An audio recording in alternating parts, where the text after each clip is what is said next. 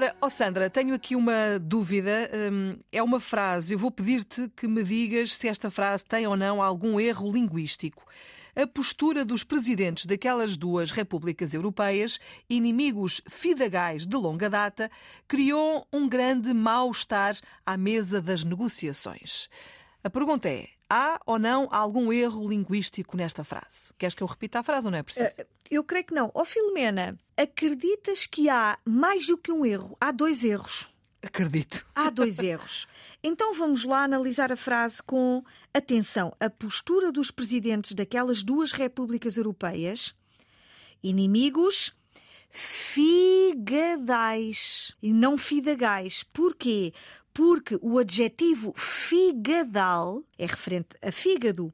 Em sentido figurado, designa o sentimento hostil ou rancoroso eh, que alguém sente por, por, por, algum... por outra pessoa, não é? é exatamente. Uhum. É, em sentido figurado. Fígadal, porque vem de fígado. Uhum. Vem fígado. das entranhas, não é? Exatamente. É tão grande, tão grande, tão grande, tão forte que vem de dentro. É tal e qual, exatamente. Portanto, figadais. Esse é o primeiro erro, Filomena.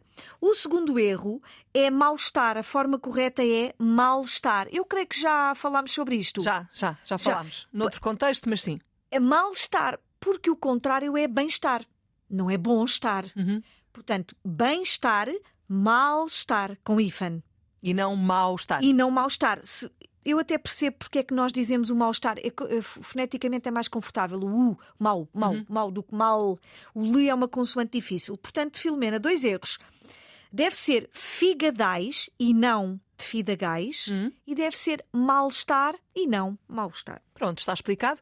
Quem assim fala é a Sandra Duarte Tavares, um na ponta da língua. Acontece todos os dias a esta hora com a Sandra e sempre quiser também na uh, eh, RTP Play. Estão lá todos os programas para tirar também as suas dúvidas.